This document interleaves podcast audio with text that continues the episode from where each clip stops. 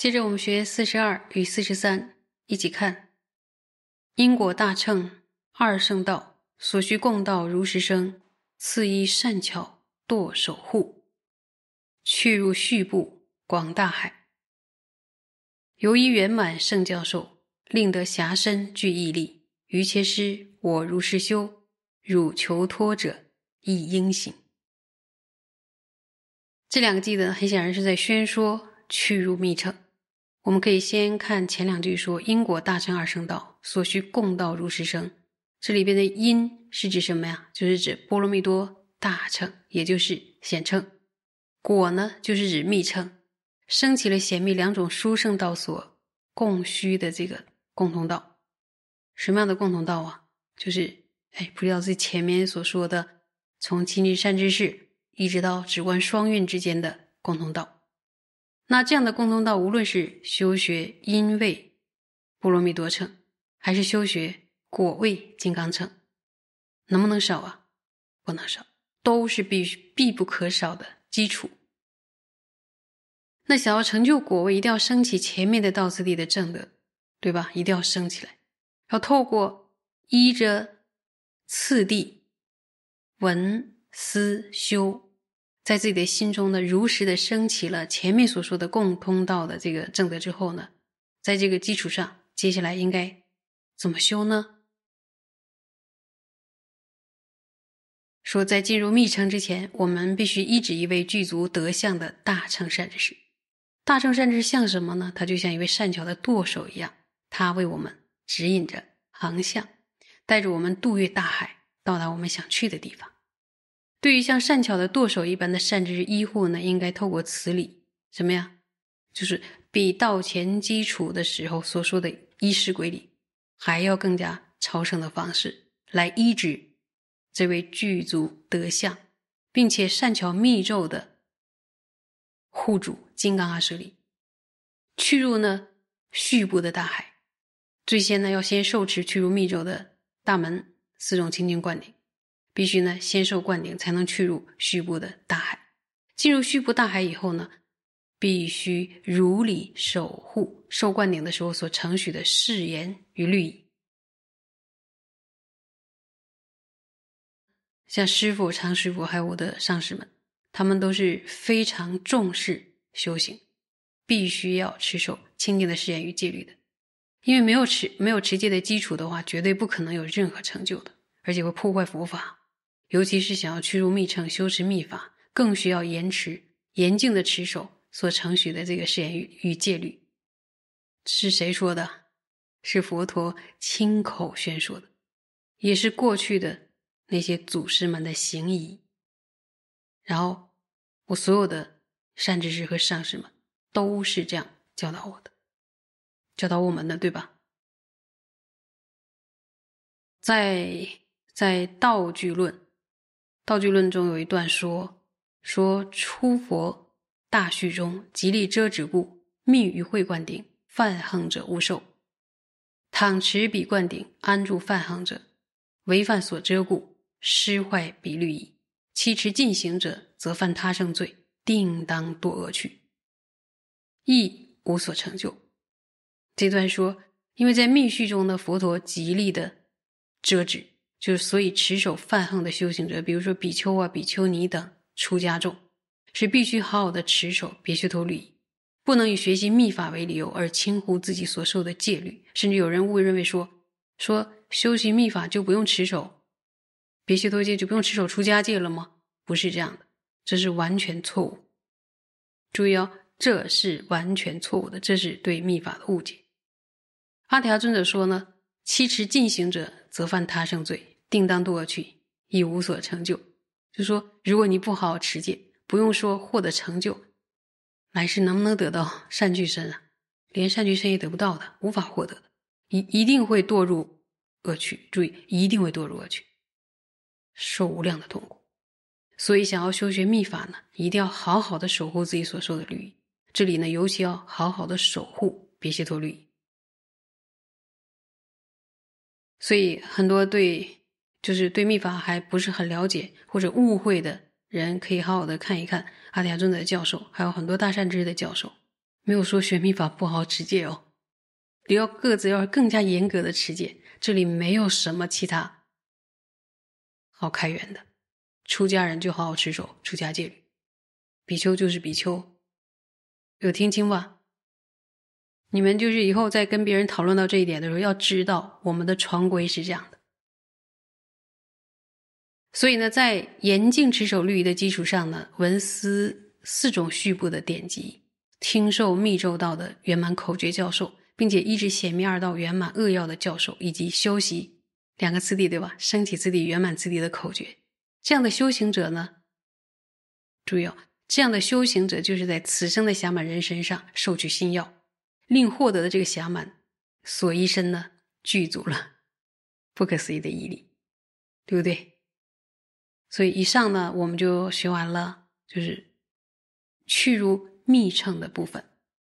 那接下来呢？我们要学习第几个了？哎呀，最后两个句子了，好珍惜哦。四十四、四十五，会背吗？你们背到这儿了吗？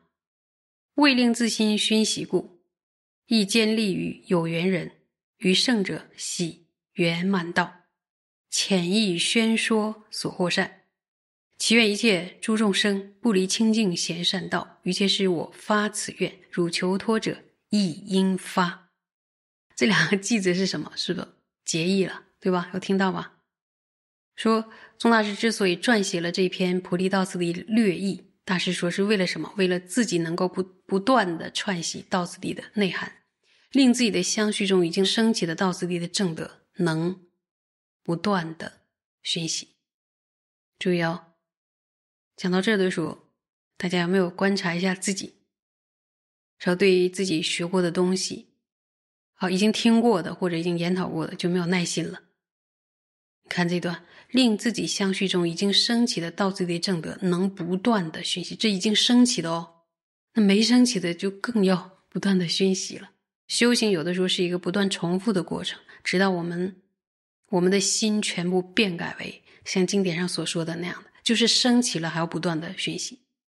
那么从利他的角度来说呢，也希望从这本论能够利益其他希求解脱、具足善缘的修行者。因此呢，大师所造的这篇摄颂主要的内涵，听哦，主要的内涵是十方诸佛所欢喜的圆满无误的清净道，并且大师非常的慈悲，用浅显易懂的方式。简要的为我们宣说了道次第的内涵，就这个前面我们说的是十方诸佛所共同欢喜赞叹的道。第四是五季的前两句呢是什么回向？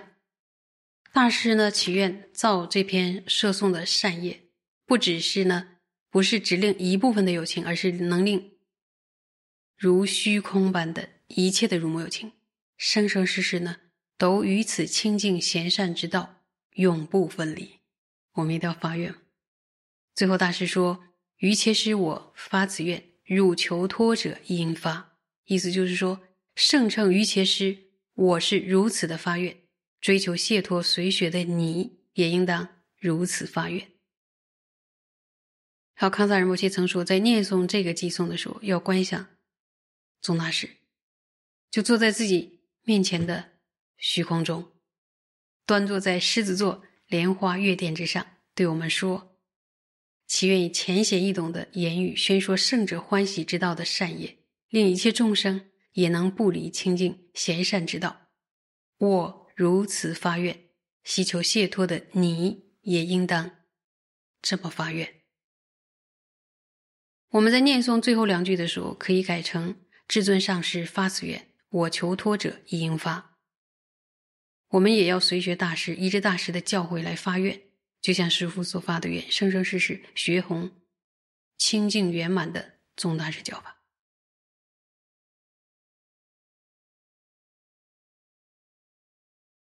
有善知识，就是卓尼名称讲修大师，他也曾说，在这篇摄颂中呢，总摄了菩提道次第的扼要，所以呢，我们在课诵的时候。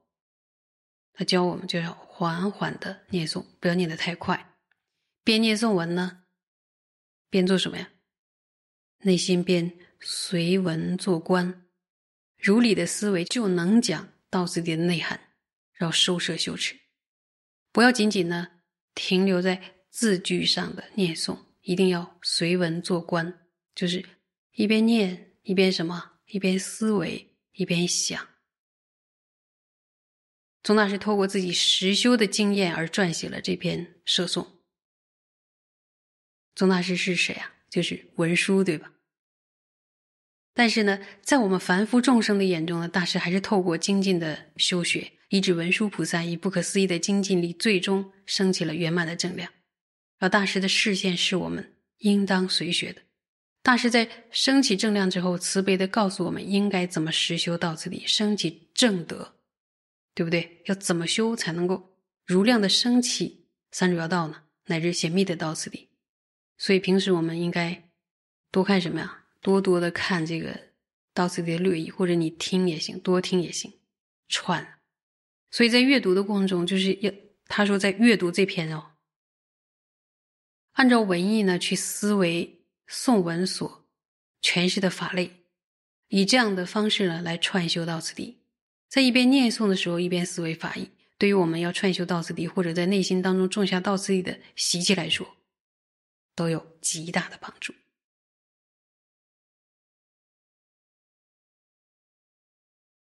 呃，到此呢，四十五计就粗略的讲完了一下，然后最后呢，大师写了一段答文。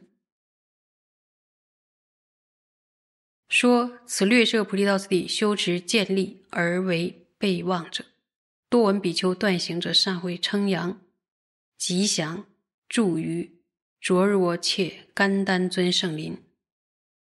说这边略摄菩提道次第修持建立而作为备忘，由多闻比丘断行者善会称扬吉祥写于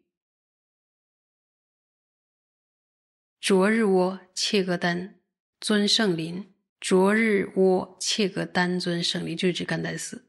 这篇是侧颂的，就是大师在建了甘丹寺之后写的。那是宗大师在一四零九年，也就是五十三岁那年开始建甘丹寺，所以大师呢一直注视到六十三岁。所以大师大约是在五十三岁到六十三岁这十年中间呢，写了这篇摄颂。以上呢，我们就一起学完了宗大师所写的《菩提道次第略译》的第一遍。我其实发愿的说，一定要就说重复的学习，所以这是第一遍，第一轮《菩提道次第略译》用非常简要的方式把道次的内涵呢串习了一遍。有了前面的基础之后，接着我们就要开始学习比布舍那了。然后怕我们资粮不足，或者说违越次第。所以上师特别叮咛我们要在学习比波舍那之前，把这篇宗大师所造的略译学学一遍。我们都学一遍了，学到学学一遍好再学。但是呢，我们终于可以开始要进入比波舍那。